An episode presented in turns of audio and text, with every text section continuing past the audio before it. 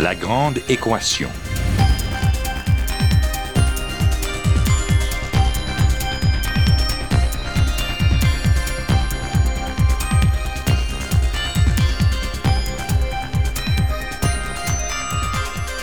Ici Normand Mousseau. Bienvenue à La Grande Équation, votre rendez-vous hebdomadaire avec la science. Cette semaine, un code barre pour les animaux,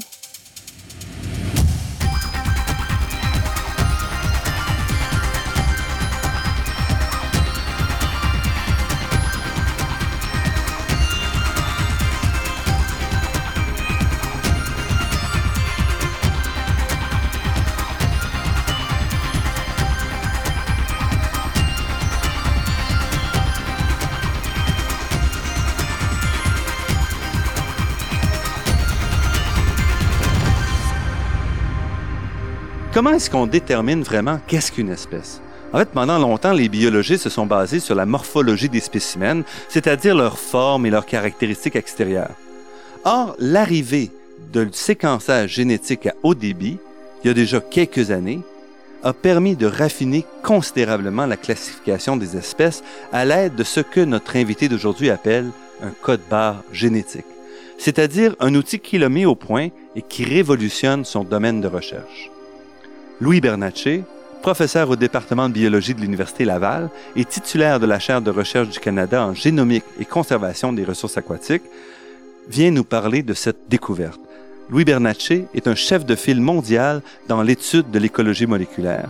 Il poursuit une carrière exceptionnelle qui lui a valu de nombreuses reconnaissances. Ainsi, il a été élu membre de la Société royale du Canada et de l'American Association for the Advancement of Science, et parmi ces prix, soulignons le prix Michel Jourdan de l'ACFAS et le prix du Québec Marie-Victorin, le plus haut honneur pour un scientifique au Québec. En plus de ses honneurs professionnels, Louis Bernatchez est également le co-auteur de deux livres grand public, Les poissons d'eau douce du Québec et leur répartition dans l'Est du Canada et Guide éclair, Poissons du Québec, publié en 2008, tous les deux aux éditions Broquet. Nous rencontrons Louis Bernatchez dans les bureaux de Multimonde à Québec, le premier éditeur de livres de vulgarisation scientifique au Québec. Louis Bernatchez, merci d'avoir accepté notre invitation. Ça me fait plaisir.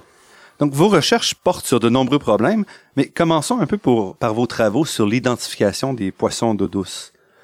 Vous, vous avez développé un code barre pour ces poissons-là. Donc, qu'est-ce que c'est vraiment que ce code barre? Ben, un code barre génétique, en fait, c'est euh, c'est relativement simple à, à, expliquer si on considère en fait que que tout le, notre code génétique, qu'on soit humain, poisson, euh, plante, tout ça, est à la base constitué de quatre lettres agencées de différentes façons, puis qui va représenter euh, le, code pour un gène donné, euh, etc. Donc, on peut lire ce code-là par euh, les technologies disponibles, technologies de, de séquençage. Et euh, donc, par cette lecture du code génétique-là sur une petite partie euh, de l'ADN, dans le cas qui, m'intéresse moi, les, des poissons, euh, on va avoir une signature de ce code génétique-là qui va être diagnostique, qui va être unique à chacune des espèces. Donc, à partir du moment où on va lire ce code génétique-là pour, euh, pour les espèces qui, qui nous intéressent, on peut à ce moment-là développer un outil qui va nous permettre euh, d'identifier euh, sans ambiguïté l'origine euh, de ces espèces de poissons-là sous n'importe quelle n'importe quelle forme, que ce soit sous forme de, de sushi, sous forme de, de, de chair dégradée, etc., etc. Mais quelle est la difficulté pour identifier ce, ce code barre-là? Il faut trouver un endroit une section qui va être la même partout euh, à travers les poissons? C'était ça, euh, c'était ça l'idée. En fait, c'est le, le, le, le, concept de code barre génétique. Nous, on l'applique. Euh, donc, humblement, c'est pas nous qui avons inventé ce concept-là, mais ça repose vraiment sur sur une base très simple. Mais effectivement, le le truc dans ça, c'était de de trouver une région de l'ADN qui pouvait être comparée entre n'importe quelle espèce. C'est-à-dire que cette région-là, elle est présente euh, sous différentes variantes évidemment, mais présente chez toutes les espèces euh, de poissons ou toutes les espèces de, de, vertébrés. Et on a identifié cette région-là a été identifiée dans une partie de notre euh, notre ADN qui s'appelle l'ADN des mitochondries. Et pour toutes sortes de raisons pratiques aussi et techniques, c'est une région de l'ADN qui est relativement facile à, à étudier et, et, à interpréter aussi. Et vous avez testé cette, cette approche-là sur euh, des poissons d'eau douce d'Amérique du Nord. Ouais, c'est ça, c'est ça. Donc en fait, le, la, la, la grande contribution de ce, de ce travail-là, qui, qui était, faisait partie de la thèse de doctorat d'un étudiant qui s'appelle Julien April, euh, c'était en fait le, le, grand défi. Le grand défi, c'est euh, c'est pas ne réside pas nécessairement ou principalement dans l'application de l'approche euh, génétique mais plutôt dans l'obtention des échantillons euh, pour couvrir euh, essentiellement l'entièreté des espèces d'Amérique du Nord. Donc il a fallu développer un, un, networking un réseau de collaborateurs qui étaient prêts à travailler avec nous pour nous fournir des échantillons. On a fait beaucoup de travail de terrain aussi. Donc on on lit un peu l'histoire naturelle avec le, le, laboratoire de génétique. Donc il y a tout le côté donc il y a un travail de terrain c'est ah, pas simplement de, oui, oui, oui, de passer ça devant l'ordinateur. Non non non, non, non. Il y a un travail de terrain très important. Puis ensuite de ça, il faut, faut connaître nos poissons. Il faut pas seulement connaître leur ADN parce qu'il faut aller, il faut aller les échantillonner sur le terrain. Mais ensuite de ça, il faut pouvoir les reconnaître sur le terrain. Il faut pouvoir les reconnaître par leur morphologie pour pouvoir faire une bonne association entre la bonne espèce et ensuite son, le code génétique qu'on va euh, qu'on va interpréter comme comme représentant le code génétique d'une espèce en particulier. Ben au départ, il faut être capable de l'identifier par euh, sa morphologie extérieure. Donc, les gens qui font ce travail-là, on sont aussi des gens qui connaissent beaucoup la, biologie des poissons, tout ça. Donc, bref, euh, c'est un effort assez considérable d'obtenir des, des, échantillons pour euh, au-delà de 750 espèces, et pas seulement un spécimen pour chacune des espèces, mais plusieurs spécimens de plusieurs euh, régions géographiques. Et pourquoi c'est important d'avoir comme ça plusieurs spécimens de différentes régions? Ben c'était c'était c'était important à plusieurs à plusieurs niveaux. Ben notamment parce que un, N de 1 ou un seul représentant d'une espèce ne donne aucune garantie qu'un deuxième poisson de cette même espèce-là qu'on aurait analysé aurait aurait montré une différence distincte de, de ce qu'on considère comme une autre espèce, par exemple. Donc, c'était pour valider la, ben le code barre, sur une base, ben oui, sur une base purement statistique où il faut avoir un nombre un nombre de poissons ou un nombre d'individus qui, qui, est suffisant. Mais d'autre d'autre part aussi le, le d'échantillonner dans différents sites de l'ère de distribution géographique de ce qu'on considère dans l'état actuel des choses comme faisant partie d'une même espèce. Et ça, c'est une, ça, c'était une des, des, découvertes principales là, du travail dont on, on, discute présentement. C'est, ça a été de, euh, en fait, de réaliser que entre des populations de ce qu'on considère donc dans différentes régions géographiques, de ce qu'on considère présentement comme une même espèce, on a observé des différences génétiques au niveau de ce code, fameux code, de, code barre qui était d'ampleur, en fait, dans certains cas, euh, même supérieure à euh, ce qu'on considère comme des différences génétiques entre, entre espèces. Autrement dit, euh, le fait de comparer des populations de différentes régions géographiques au sein d'une Donc, par exemple, une truite dans une région versus une truite dans une autre région? Exactement. Ou dans le sud des États-Unis, euh, une espèce de, de méné qu'on a échantillonné euh, en Georgie euh, versus en Alabama, par exemple, et réaliser que les différences génétiques sont très, très importantes au point où ça suggère très fortement qu'en fait, on n'est pas en train de, de, de, regarder le code génétique de, de deux populations au sein d'une même espèce, mais plutôt des poissons qui, qui, appartiennent à deux, à deux espèces et qui ça devient évident au niveau génétique, même si ça n'est pas nécessairement de façon très évidente au niveau de la morphologie extérieure. Est-ce que ça force à redéfinir le concept d'espèce? Ça non je dirais pas que ça force à redéfinir le concept d'espèce mais euh, ça force à en fait et ce que ça suggère c'est qu'on euh, présentement on a on a une sous-estimation euh, de la en tout cas pour ce qui est des poissons d'eau douce de la biodiversité euh, en espèces qui existe chez, au sein des poissons d'eau douce d'Amérique du Nord. Et, et donc c'est c'est pas nécessairement de redéfinir le, le concept d'espèce mais il faut se rappeler simplement que que ce qu'on a, ce qu'on a identifié puis défini comme étant des espèces, ben ça, ça résulte d'un certain effort euh, de, de, d'échantillonnage ou de, d'observation qui a été fait au fil des au fil des décennies, mais ça ne veut pas dire que tout a été tout a été euh, accompli et réalisé. Donc le genre de résultats qu'on a obtenu indique qu'il y a encore beaucoup de travail à faire pour aller identifier en fait des, des espèces qui existent mais qu'on pour lesquelles on n'a pas on n'a pas accroché un nom à, à ces espèces-là encore. Parce que vous dites qu'il y aurait jusqu'à 30% plus d'espèces de poissons d'eau douce qu'on pensait. Oui, exactement, exactement. C'est ce que ces résultats euh, suggèrent. Bon, il y a des gens qui, c'est, ça peut être matière à débat. On, se donne des, on se donne des, on, se donne des, des, critères, puis on y va par de façon comparative, tout ça.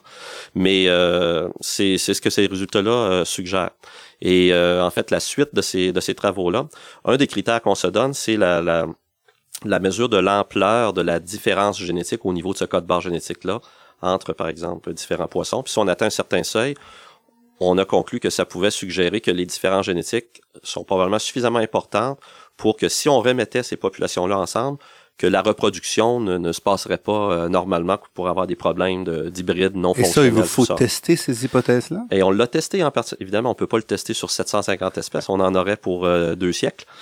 Puis, euh, ce mais on l'a testé sous un sous-ensemble, un sous-ensemble de ces de ces espèces-là, et on a fait ça en milieu naturel en fait, et on a utilisé une, en fait un contexte de, de contexte naturel pour vérifier ça au moins en partie. Et le contexte, c'est euh, donc, on a travaillé dans, le corridor du Saint-Laurent, à partir du lac Ontario jusque dans le bas Saint dans tout ça. Et là, on va retrouver pour certaines espèces de poissons, on pour lesquels on a trouvé des codes barres génétiques. On parle de populations qu'on considère a priori comme faisant partie de la même espèce. Un code barre particulier qui est très différent, par exemple, plus à l'ouest de l'aire de répartition, très différent de ce qu'on a observé dans les poissons plus à l'est. Et en quelque part dans le milieu, on voit un mélange de ça. Et là, on peut aller plus dans le détail et, bon, par euh, différentes procédures qu'on peut utiliser, euh, documenter que, en fait, la reproduction entre ces deux entités-là, quand, quand, ils se quand ils se rencontrent en milieu naturel, ben ça, ça ne se passe pas, euh, ça se passe pas très bien en fait. Il y a des problèmes de problèmes d'hybride et tout ça qui sont qui sont non fonctionnels, etc. Donc c'est une certaine démonstration que la différence génétique qu'on a euh, identifiée par euh, l'analyse de code barre est suffisamment importante pour qu'il y ait une espèce d'incompatibilité. Et donc, par définition, on en vient à considérer que c'est des espèces en devenir.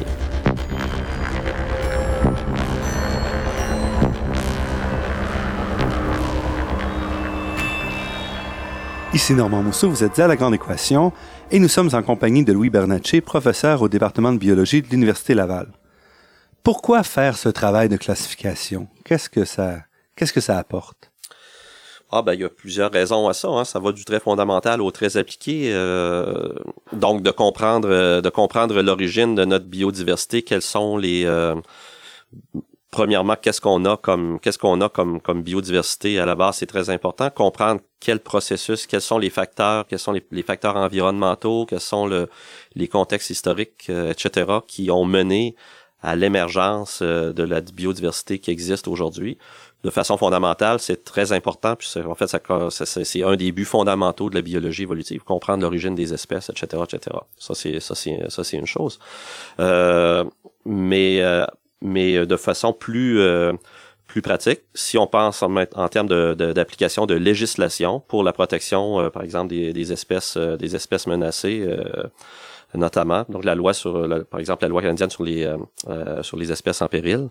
Euh, ben il faut se donner des critères pour des critères pour définir qu'est-ce qu'on va considérer comme, selon notre législation canadienne, ce qu'on appelle comme unité désignable. Et les unités désignables doivent, doivent ça, ça correspond à des entités de population à l'intérieur d'une espèce et doivent être suffisamment démarquées pour qu'on les considère justement comme quelque chose de distinct, unité désignable du point de vue de la conservation. Et ça, c'est la base d'application de la législation.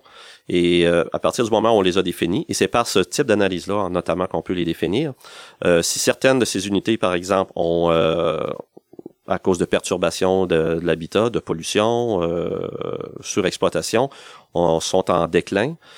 donc, on a certains critères ensuite qu'on peut appliquer et dire il faut appliquer des mesures de conservation pour pour assurer la protection de cette entité-là. Mais elle doit être suffisamment distincte pour que ça en vaille la peine. Donc, c'est de l'information qui va génétique qui va servir à ça. De façon encore plus appliquée que ça, si on s'en va dans le contexte de traçabilité et de savoir qu'est-ce qu'on mange, entre autres, exactement ce genre d'information-là, à partir du moment où on a l'information de code génétique particulier à chacune des espèces. On a les bases de données ensuite qui peuvent être euh, accessibles à n'importe qui, interrogées. C'est-à-dire que si on obtient une, séquence, une, une, identité de code barre d'un échantillon, d'un morceau de poisson, d'un filet de poisson dont, dont le, nom de l'espèce a priori est inconnu. On a cette information-là, on la compare avec la base de données et on va savoir à 100% avec euh, certitude absolue avec à quelle espèce on a affaire.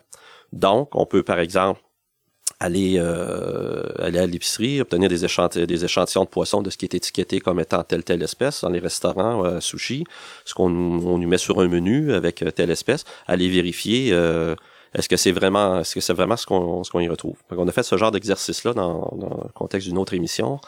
euh, il y a deux ans pour euh, réaliser qu'au Québec, en tout cas sur, sur l'échelle d'études qu'on avait fait, il y avait 50% en fait des, échantillons de sushi qu'on qu'on avait analysés qui correspondaient, correspondaient pas à l'espèce identifiée. Ça laisse, ça fait un peu réfléchir ben, ça fait réfléchir sur un certain nombre de choses, pas nécessairement, euh, pas nécessairement euh, question de mauvaise volonté ou de tricherie. Ça, ça c'est plus compliqué que ça.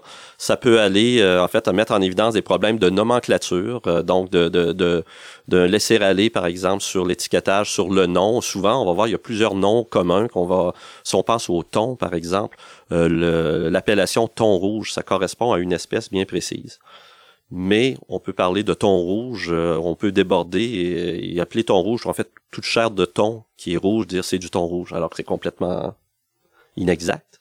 Et ça peut amener beaucoup de confusion dans le, en fait, dans toute la chaîne de production, la chaîne de distribution de ces, euh, euh, du poisson. Et si on revient au fait que vous avez trouvé 30% plus d'espèces qu'on le pensait, est-ce que c'est quelque chose qui est rassurant ou quelque chose qui, qui fait peur en disant le défi de maintenir ces espèces-là augmente ou? Ah ben non, moi je pense que c'est plutôt euh, c'est plutôt positif, c'est qu'on a plus de diversité en espèces que qu'on qu'on pensait et donc ça dit seulement qu'on a encore du travail à ça montre aussi qu'on a encore beaucoup de travail à faire pour comprendre tout ce qui nous entoure puis euh, et pour des poissons relativement accessibles quand même. Donc c'est des espèces accessibles ben où parfois, on aurait pu penser quand même une parfois moins moins accessible ben c'est accessible dans le sens où, en tout nous-mêmes, on a été capable d'y avoir accès à tout ça, mais il y a des espèces qui sont plus difficiles que d'autres à avoir accès.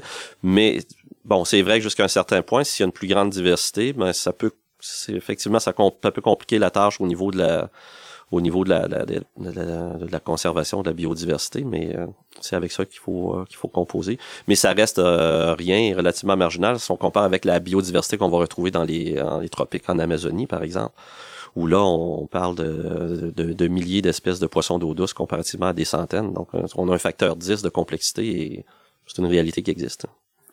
Et vous parlez d'une diversité cryptique dans votre article.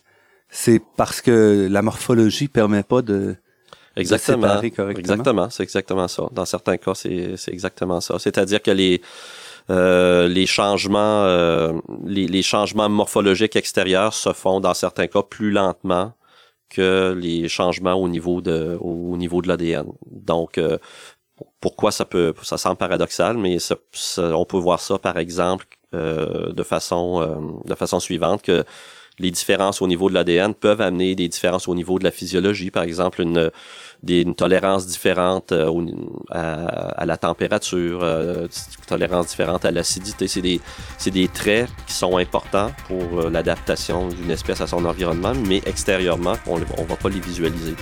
Donc, c'est ce qu'on entend par critique.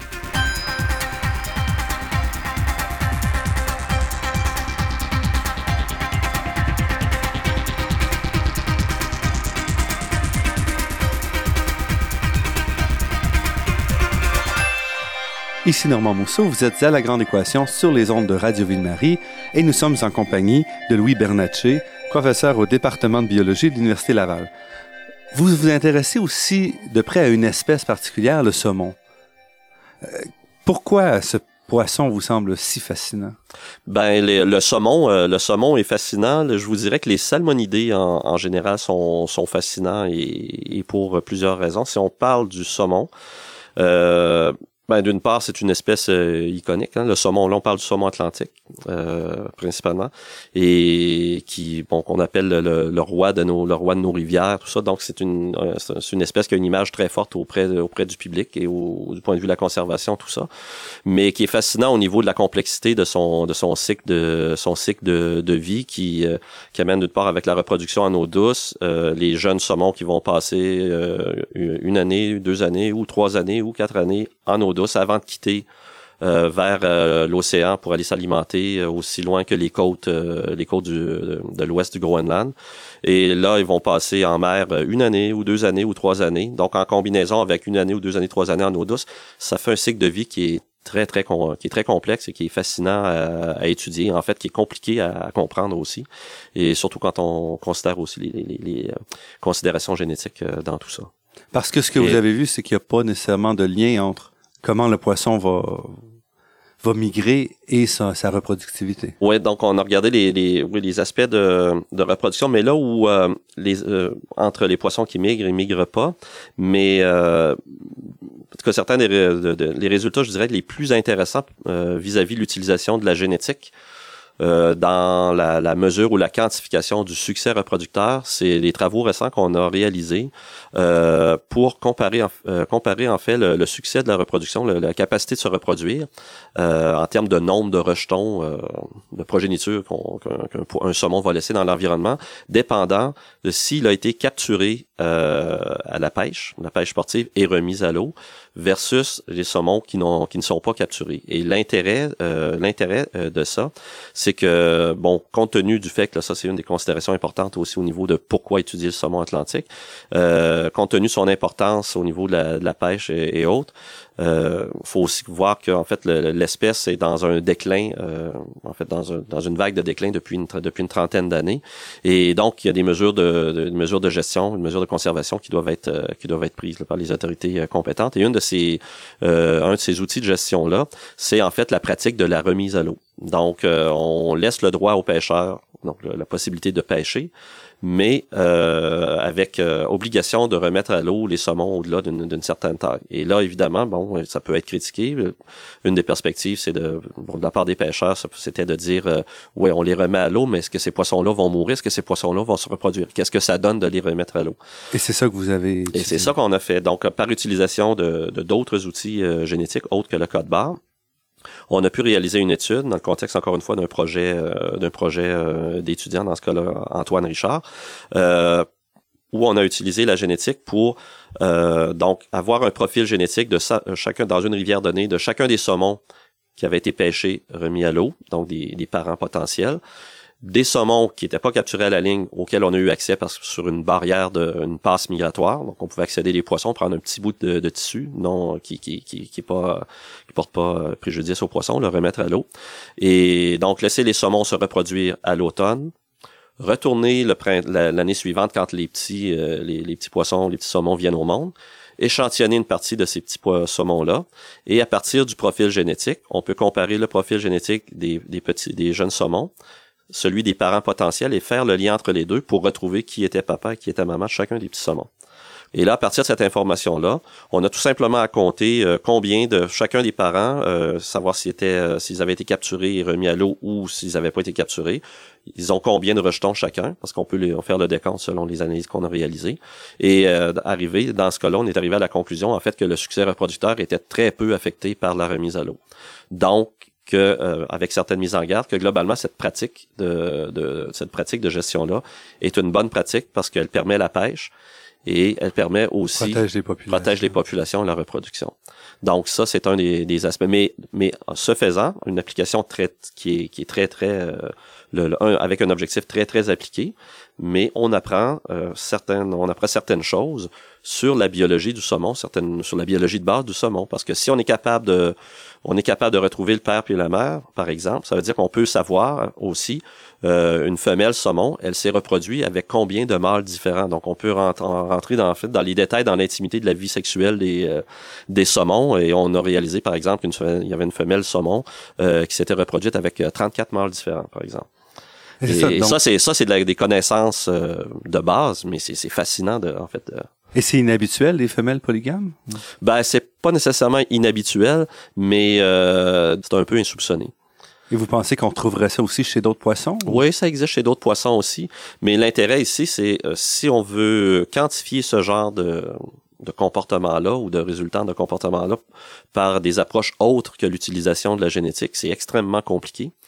Euh, par, parce qu'il faut faire des observations sur quelques poissons à la fois. Mais là, tout ce qu'on a à faire, c'est on fait un échantillonnage bien planifié et en une seule analyse, on, apprend finalement toute l'histoire de la reproduction qui, qui s'est produite dans une, dans, au sein d'une population donnée. Donc c'est extrêmement puissant et c'est relativement, somme toute, c'est relativement simple. Encore une fois, il y a une, il y a une question d'échantillonnage qui est très importante. ça implique aussi qu'il y a un mélange génétique très rapide. Dans... Ben c'est en fait c'est ça, c'est ces combinaisons, euh, ces combinaisons polygames, tout ça génère beaucoup de diversité génétique parce que en fait c'est certain qu'une qu'une qu'une qu'une femelle qui se reproduit avec un mâle, bon, ça va donner un type de combinaison génétique qui sera plus restreint qu'une femelle qui va se reproduire avec euh, avec 15 mâles différents. Il y aura il y aura plus de brassage au sein de la population. Et de point de vue évolutionnaire, ça fait une espèce qui est plus résistante ou qu'est-ce que c'est? Ben ça c'est c'est ça c'est difficile à répondre ça peut en fait la, la, base de la base de de, de, de la sélection naturelle c'est c'est en fait c'est d'avoir une diversité génétique sur laquelle la sélection peut agir. Donc si on brasse plus de combinaisons génétiques comme ça effectivement ça peut faire plus de matière brute sur laquelle euh, la sélection peut agir et peut-être favoriser le développement plus rapide d'adaptation à un environnement particulier tout ça. Restez avec nous, notre entrevue avec Louis Bernatchez se produit après cette pause.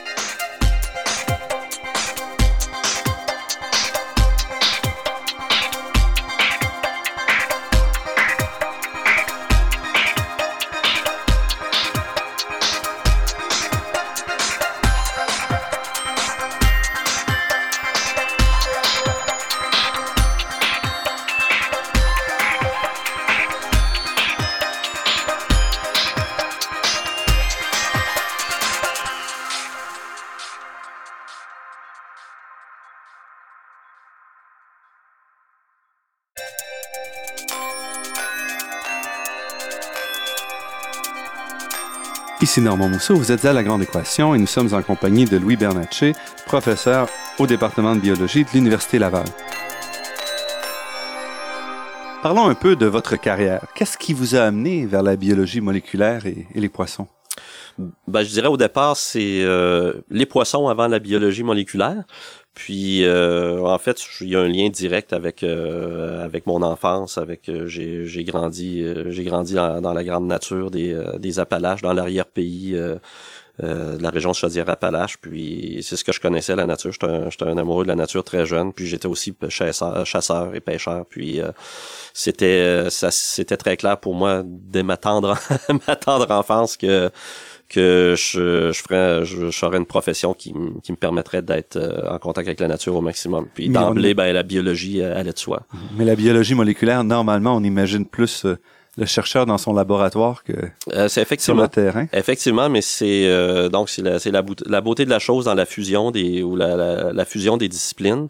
Puis je pense que ma formation, euh, ma formation euh, universitaire là, elle se situait euh, justement là. Puis j'ai finalement je me suis donné une formation hybride qui maintenant est de plus en plus populaire, c'est-à-dire que bon mon, mon, mon, intérêt pour la nature, puis éventuellement qui, qui s'est plus spécialisé par un intérêt particulier pour pour les poissons, euh, m'a amené donc euh, au départ à, à, me donner une formation de biologiste euh, de poissons, indépendamment de la biologie moléculaire. Et donc vers la fin des années 80, j'ai réalisé, on entendait de plus en plus de, parler de, de génétique euh, utilisée non seulement en biomédical, mais mais possiblement ailleurs pour d'autres pour d'autres d'autres organismes. Et j'ai senti l'intérêt de en fait de, de, de jumeler l'information génétique mais pas dans un contexte, par exemple, biomédical ou dans un contexte très expérimental, mais utiliser l'information génétique pour comprendre comment ça fonctionne en nature. Et c'est à partir de là, ben, on met l'information de l'histoire naturelle et de la génétique ensemble. Et pour moi, ben, c'est devenu intéressant de faire de la biologie moléculaire, même si j'ai jamais été un rat de laboratoire euh, moi-même. Parce que c'était aussi une époque où le séquençage devenait même à la fin des années 80, c'était pas encore tout à fait abordable, mais on pouvait le faire à, relativement petite échelle. Et il y a quand même eu toute la révolution des années 90. Euh, oui, puis la révolution des années 90, puis la révolution euh, actuelle là, qui se passe depuis en, depuis 3-4 euh, ans, je vous dirais, au niveau des, des, nouvelles technologies, qui reposent beaucoup sur l'application des nanotechnologies intégrées à ces euh, euh, aux appareils qui sont utilisés pour faire du séquençage ou autre, où on fait des bons euh, faramineux en termes de, potentiel de, potentiel d'acquisition de données et tout ça. Mais à l'époque où moi j'ai, euh, j'ai commencé, en fait, non seulement, en fait, c'était même pas une question de, de si ça coûtait cher ou pas euh, faire l'analyse de séquences ADN, c'était la capacité de le faire tout simplement. Les appareils qu'on appelle des séquenceurs aujourd'hui, même dans leur plus simple expression, n'existaient même pas. On faisait des analyses de séquences sur des sur des, des gels faits maison. C'était, c'était très très artisanal le travail quand j'ai commencé, euh, quand j'ai fait mes premières armes euh, dans ça. Puis est venu ces appareils-là euh, automatisés avec un, débit plus ou moins important. Et aujourd'hui, en fait, on a des appareils qui nous permettent de, séquencer l'équivalent de, de 25 génomes humains en, moins d'une semaine et pour environ 2-3 000 dollars du génome, alors qu'il y a 10 ans, ça a coûté 3 milliards de dollars et ça a pris en fait, ça a pris 13 ans pour séquencer un seul génome humain. Donc on voit le finalement, le, on, voit à quel point le domaine a explosé. Et ça, ça nous facilite beaucoup les choses pour euh, justement apprendre, en apprendre davantage beaucoup plus rapidement sur la diversité génétique en milieu naturel. Qu'est-ce que ça veut dire pour l'évolution? Qu'est-ce que ça veut dire du point de vue de la conservation aussi, tout ça? C'est très excitant présentement. Et en entrant comme ça dans le domaine où vous êtes installé comme un des pionniers de, cette euh, biologie moléculaire dans le domaine Ouais, ça m'a permis de me positionner effectivement. Donc, en quelque part, en, fait, cette, euh, cette fusion de, de l'écologie et de la biologie moléculaire, c'est ce qu'on appelle le, domaine où moi je me situe. Mais maintenant, ça s'appelle l'écologie moléculaire. Donc, c'est l'application de la biologie moléculaire, mais pour comprendre l'écologie, la biologie des espèces dans, dans leur environnement naturel. Oui, et on a donné quelques exemples pour ce que vous avez fait, mais plus largement, qu'est-ce que ça, ça a changé dans la dans l'étude de l'écologie? Ben, c'est que c'est simplement qu'on l'exemple, par exemple, que je donnais tout à l'heure avec euh, le saumon, où par l'utilisation de la génétique, on a on a pu documenter des choses de façon très précise sur le succès reproducteur, sur euh, la biologie de la reproduction des choses qui sont très difficiles à réaliser si on n'utilise pas la génétique. Et donc, les applications de la biologie moléculaire dans, sur plusieurs facettes mm, a, amené à ça l'amélioration la, la, de la compréhension de la biologie de plusieurs euh, de plusieurs espèces sur euh, sur plusieurs facettes, que ce soit au niveau de au niveau de la reproduction, euh, au niveau de l'adaptation à l'environnement, etc.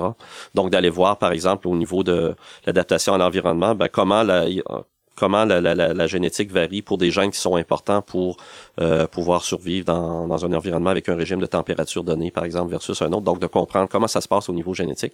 Avant, c'était pas pensable de, de, de, pouvoir arriver à ce niveau de connaissance, de d'aller d'aller voir euh, sur le terrain dans les populations naturelles comment l'adaptation à un environnement donné comment ça fonctionne au niveau des bases génétiques maintenant on peut on peut faire ces choses là et ça implique aussi une maîtrise. Et donc, de comprendre finalement, d'aller vraiment au cœur de, de ce qui était l'énigme des, des, grandes questions de, de, Darwin. Comment ça fonctionne? Donc, Darwin a, a élaboré toute la, la, théorie au niveau de, de l'adaptation au point de vue des, Darwin était un, un, évolutionniste, mais il était à la base, il était un écologiste surtout. Donc, peut-être comprendre comment les interactions pouvaient, écologiques pouvaient mener à l'adaptation à différents environnements et comment ça pouvait éventuellement mener à, de nouvelles espèces. Mais euh, en fait, le, le, le, grand inconnu, la grande boîte noire qui est en arrière de tout ça, et c'était la, la question, mais, mais comment c'est possible, la, la notion d'hérédité, et bon, tout ça se ramène aux bases génétiques. Et là, maintenant, pouvoir maintenant qu'on peut commencer à entrer dans cette boîte on, on s'en va directement au cœur des grandes questions de Darwin euh, que Darwin se posait et on peut y apporter des éléments de réponse très détaillés maintenant. Parce que là, vous allez au-delà de simplement ce qui est observable comme comportement ou comme. Exactement, exactement. Donc, aller au-delà, mais en fait, surtout, de faire le lien entre, faire le lien entre euh, la variation de ces caractères-là extérieurs qui sont importants pour la survie, pour la reproduction, et les gènes qui contrôlent, la diversité génétique qui contrôle euh, la variation de ces, de ces traits-là.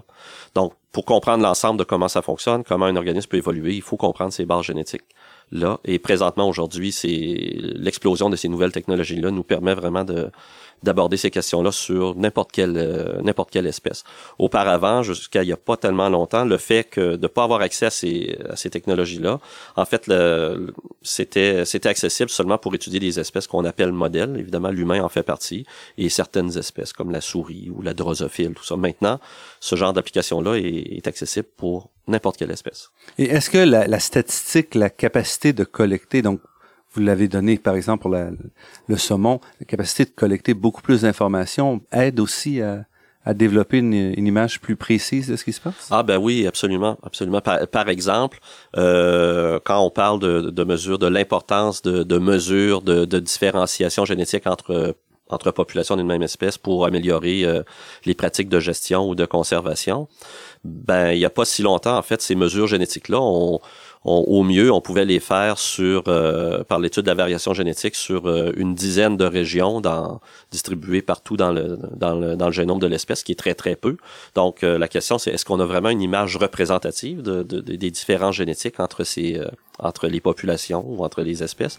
Maintenant, on peut aller dans une même période de temps, en fait, documenter la variation génétique sur l'ensemble du génome et sur des sur des dizaines de milliers de, de, de régions génétiques sur l'ensemble du génome donc, on, on, a des mesures euh, de diversité génétique qui sont beaucoup, beaucoup plus précises. Et donc, dans les, euh, dans les conclusions, les interprétations qu'on peut faire, on est beaucoup plus solide.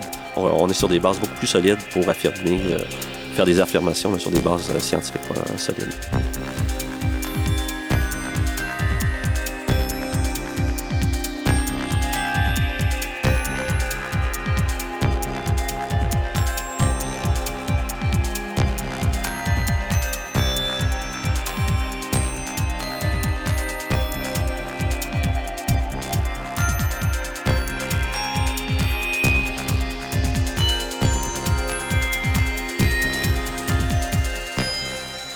Ici Normand Mousseau, vous êtes à La Grande Équation sur les ondes de Radio Ville-Marie. Louis Bernatchez, vous êtes un chercheur très prolifique, mais ce qui vous empêche pas non plus de vous impliquer comme chercheur dans la société. Euh, ainsi, vous vous intéressez aux problèmes de disparition des espèces euh, au Québec. Euh, ben oui, il faut en fait en quelque part, il faut on le, ben moi je suis très motivé par la, la, recherche fondamentale, par comprendre comment ça fonctionne à la base tout ça, mais aussi pour euh, pour garder ma motivation, faut que je faut que je vois le lien avec euh, qu'est-ce que ça peut qu'est-ce que ça peut amener à la société euh, ben oui de toute évidence.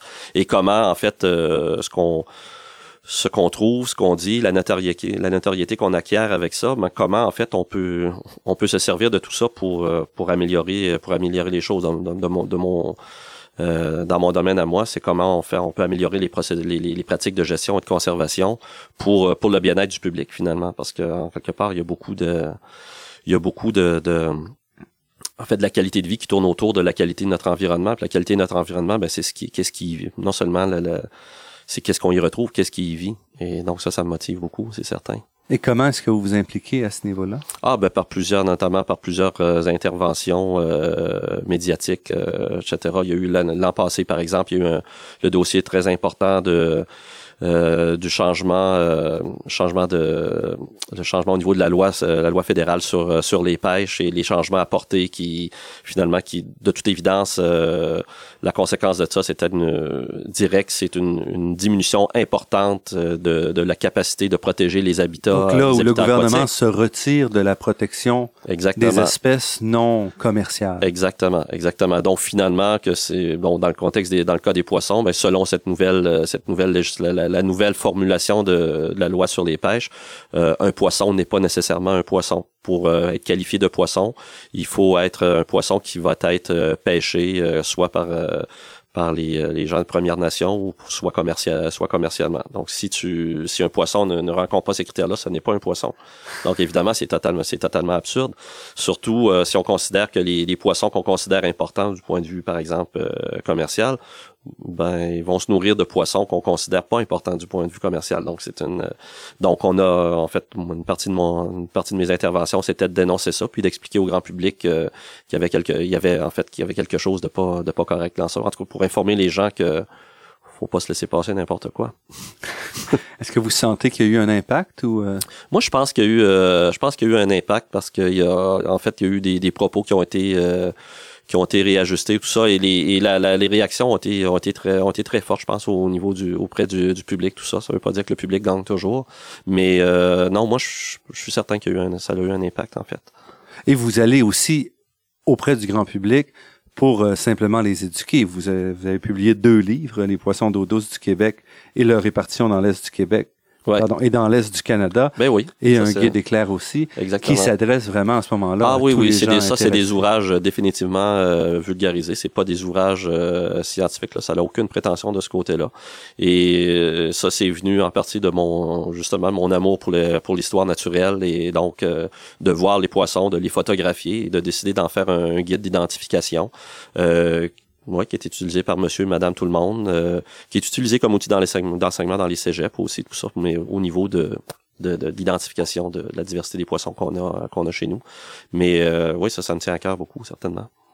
Et en plus de tout ça, vous vous intéressez aussi à défendre la recherche en général et entre autres l'an dernier, vous avez mené une campagne pour euh, assurer que les fonds de recherche du Québec verraient pas leur budget amputé euh, à la fin de la stratégie. Oui, ça aussi, c'est, c'est quelque chose qui, en fait, c'est, c'est venu un peu de, de fil en aiguille et de que par les concours de circonstances, apparemment que j'étais j'étais la personne pour avoir un certain leadership sur ce mouvement-là et c'était absolument incroyable de voir en fait la quand les chercheurs sont parce que les chercheurs bon, auprès du grand public c'est des en plus des gens un peu euh, anonymes un peu mystérieux un peu qui travaillent dans, dans leur coin on entend on en voit quelques-uns qui sont médiatisés de temps à autre mais sinon c'est obscur et euh, mm-hmm. et là on a pu voir tout à coup que euh, quand en fait il y a des problématiques qui semblent importantes les, les chercheurs peuvent se peuvent se regrouper, euh, peuvent euh, faire euh, front commun pour dénoncer quelque chose qui juge, coupes annoncées qui étaient très qui était très importante et qu'on et qu'on jugeait qu'on jugeait vraiment a priori très dommageable pour la société québécoise. On,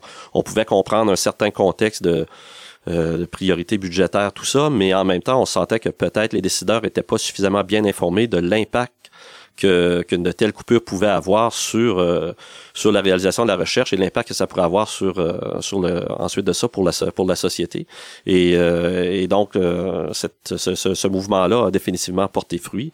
La, preuve en est qu'en fait il y, a, eu essentiellement aucune coupure directe. On a, on a, donc il y a un pont financier qui a été réalisé pour éviter justement ce d'avoir ce, ce, cette, cette grosse coupure budgétaire dans les dans les fonds de dans les fonds de recherche.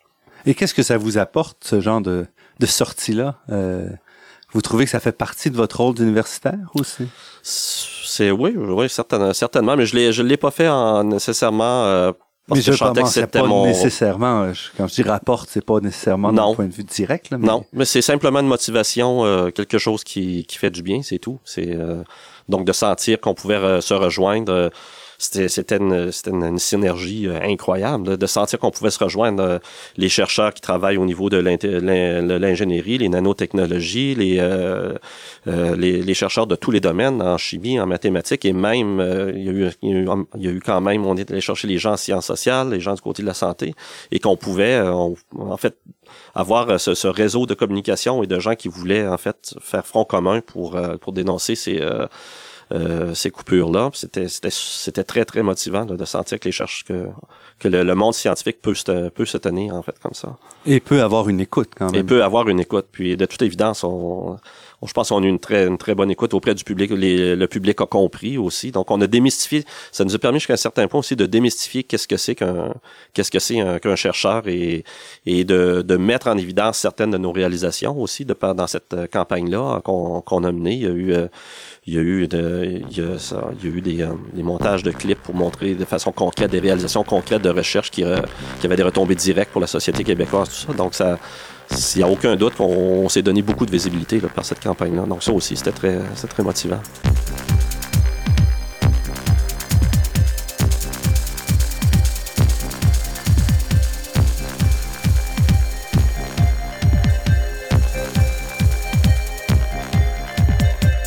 Ici Normand Mousseau, vous êtes à La Grande Équation et nous sommes en compagnie de Louis Bernatchez. Quelle est, selon vous, parce que vous vous intéressez à, via tout ça, c'est quand même aussi de la communication scientifique, de la vulgarisation scientifique, quelle est la place que vous accordez à ça, de, de manière générale, à cet aspect-là de votre carrière?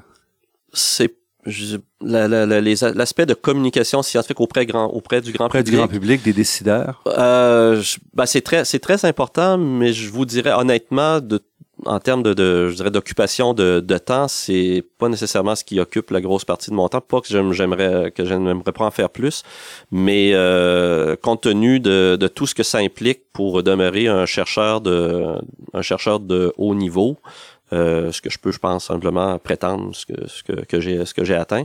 Donc, de maintenir une grosse équipe de recherche, de maintenir le financement qui va avec ça, euh, de faire en fait de la, de la, représentation au niveau international, euh, au niveau de, de, de au niveau de au niveau de, de communiquer les, les résultats de, de, de, nos recherches qui sont en fait à, des, à des spécialistes dans le monde entier. Tout ça, tout ça prend plus l'enseignement, euh, plus le service à la communauté, service à la communauté euh, au quotidien. Le téléphone sonne, ah, mes, les poissons dans mon étang meurent. Euh, qu'est-ce que je fais? Ça arrive à tous les jours. Donc, on, donc tout ça prend énormément de temps.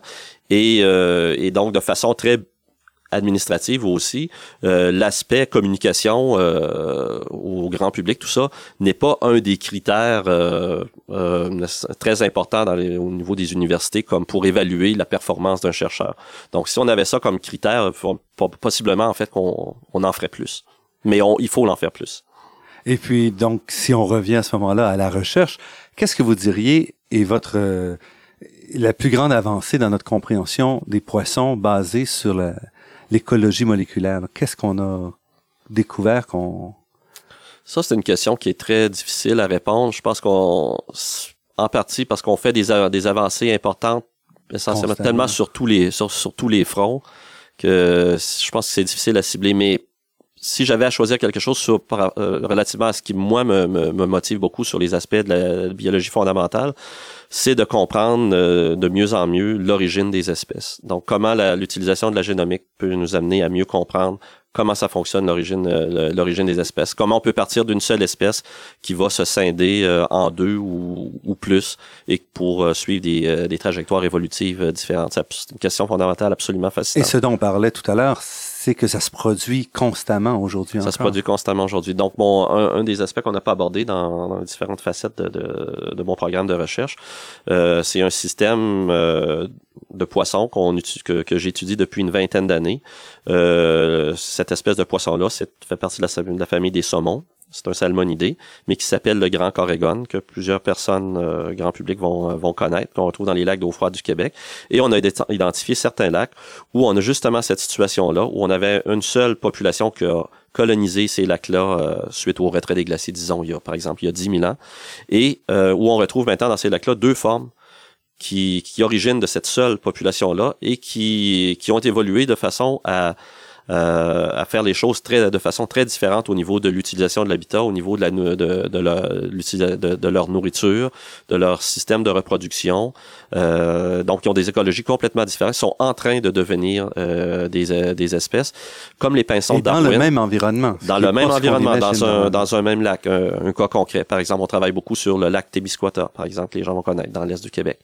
Euh, et on a, ce qu'on a devant nous, c'est vraiment des formes de poissons où on peut pas vraiment trancher est-ce que ce sont des populations d'une même espèce ou est-ce que ce sont deux espèces différentes? On est dans la zone grise euh, de, de, populations qui sont ou d'espèces en devenir finalement. Et on peut étudier ça ici au Québec et je trouve ça absolument fascinant. Et l'utilisation de la, de génomique euh, nous fait faire de, des pas de géants en fait dans la compréhension de comment ça fonctionne. Euh, l'origine des espèces. Et ce genre de multiplication sur un même site, c'est compatible avec avec les principes de l'évolution, on s'attend, on peut expliquer. Ah, complètement, exactement, exactement. Euh, le, de façon, de façon très simple, on a euh, une espèce ou une population de poissons qui a colonisé un lac suite au retrait des glaciers, qui était finalement, il n'y avait aucune autre espèce de poisson mais avec euh, des avec des, des, habitats différents, comme par exemple l'habitat de fond versus l'habitat pélagique, avec des proies différentes, du zooplancton, euh, le, le benthos, donc les, les, les, invertébrés qui vivent sur le fond, donc des proies très différentes. Donc un vacuum écologique à, à, à remplir, et la façon de la façon de remplir ce vacuum écologique là, c'est de, de se diversifier et de se spécialiser dans l'utilisation de telle ou telle niche écologique. Et ça se passe devant nous là, en temps réel en fait. Et il vous reste, est-ce que ces travaux-là que vous faites sur les poissons s'appliquent à travers toutes les espèces? Absolument, absolument. Donc, euh, il y a des gens. Euh, donc, évidemment, j'ai mon, mon, mon, mon, réseau, euh, mon réseau scientifique dans le monde des poissons mais euh, ça va bien, au, bien au-delà de ça. Il y, a, tout le réseau des gens qui travaillent en biologie évolutive, peu importe l'espèce, les plantes, les et donc j'interagis beaucoup beaucoup avec ces gens-là. Les travaux qu'on fait sur les poissons sont peuvent être euh, cités par des gens qui vont travailler sur le tournesol ou travailler sur euh, des araignées en, Afrique ou ailleurs. À partir du moment où les grandes questions générales sont les mêmes, les gens vont se servir de résultats ou vont de, des résultats qui ont été obtenus chez un groupe d'organismes donnés pour faire le parallèle et chercher les grandes généralités de comment la vie se, en fait, se diversifie. Et euh, donc, finalement, tout le monde se rejoint par la biologie évolutive. Et là, on se retrouve euh, aujourd'hui avec de, très grandes bases de données que vous construisez, hein, qui sont ah, construites à travers. Ah, absolument, absolument. La quantité d'informations qui présentement qui est générée puis s'accumule. En fait, le problème, c'est de traiter, euh, c'est la capacité de traiter et d'analyser l'ensemble d'informations génétiques qui, qui s'accumulent présentement. Le problème n'est plus de générer l'information génétique. Le problème est vraiment de le, de, de le de la stocker, même en espace de stockage informatique simplement, et ensuite de capacité informatique d'analyser euh, d'analyser tout ça. Vous vous attendez donc à des, des nouvelles découvertes au cours des prochaines années avec une ah utilisation là, de, toutes ces données-là? Absolument, oui. Puis en termes de questions aussi, euh, si on ramène les questions d'évolution qui semblent très euh, très loin, très très fondamentales, quand même, euh, ce que ces nouvelles méthodes-là, avec euh, en combinant avec d'autres approches, nous permettent de réaliser, puis ça, je pense que ça va devenir de plus en plus important de, de le comprendre et de le mettre en application, c'est que l'évolution n'est pas simplement un phénomène euh, qui se déroule de, de, longue, de longue haleine comme on, se l'imagine. L'évolution, c'est les dinosaures, c'est quelque chose de... C'est pas nécessairement comme ça que ça fonctionne. L'évolution, ça se passe aussi en temps, en temps très, très, très réel. Si on passe, par exemple, le cas le plus concret, que tout le monde peut comprendre, euh, la résistance aux antibiotiques dans les, dans les hôpitaux, c'est un phénomène évolutif. C'est, donc on part de, on part de, de, bactéries qui ont de la diversité génétique. Euh, et donc, dans cette diversité génétique-là, dans une espèce de bactérie donnée, il y aura des solutions génétiques gagnantes face, par, exemple, au traitement aux antibiotiques. Et donc, quand on parle de résistance aux, antibiotiques par les bactéries, en fait, c'est un phénomène, un phénomène évolutif. On a la sélection, la sélection naturelle, si vous voulez, qui est imposée par l'antibiotique. Et, euh, et, la bactérie, en fait, la, va réagir à ça en ayant des certaines certains variants génétiques qui, va, être les, qui vont être les grands gagnants. Et on aura une évolution au niveau du génome de, de ces organismes-là. Et, ça, et on sait maintenant que ça va se passer non seulement chez les, les, les organismes euh, avec un temps de génération très très rapide comme les bactéries, mais on sait aussi que ça va se passer euh, chez les poissons, par exemple.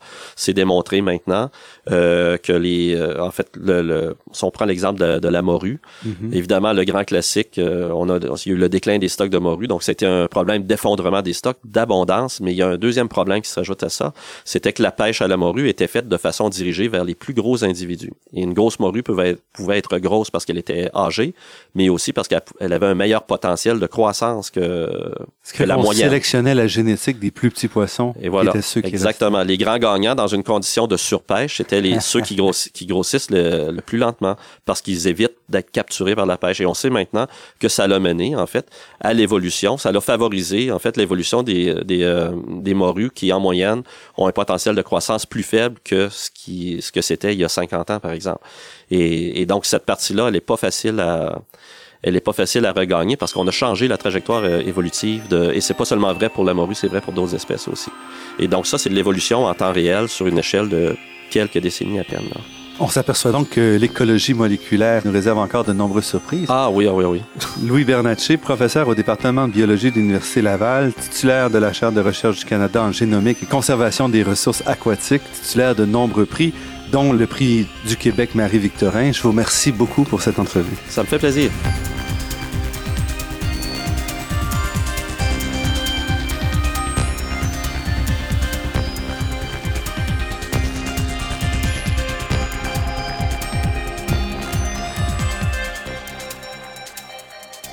Voudrais d'abord remercier Lise Morin et Jean-Marc Gagnon de nous avoir généreusement accueillis dans les bureaux des éditions Multimonde à Québec pour l'enregistrement de cette entrevue. Je remercie également Daniel Fortin à la technique et pour la création des thèmes musicaux entendus à l'émission, Marc-André Miron, site Internet, et Ginette Beaulieu, productrice déléguée. Cette émission est rendue possible en partie grâce au soutien du Fonds de recherche du Québec, de la Fondation familiale Trottier, de la Fondation des chaires de recherche du Canada et de l'Université de Montréal. Vous pourrez réentendre cette émission en vous rendant sur le site Internet de La Grande Équation, L'émission est également disponible sur la page Université de Montréal de iTunes U. Ici Normand Mousseau. Au nom de toute l'équipe, je vous dis à la semaine prochaine. D'ici là, restez à l'écoute de Radio Ville-Marie pour découvrir votre monde sous toutes ses facettes.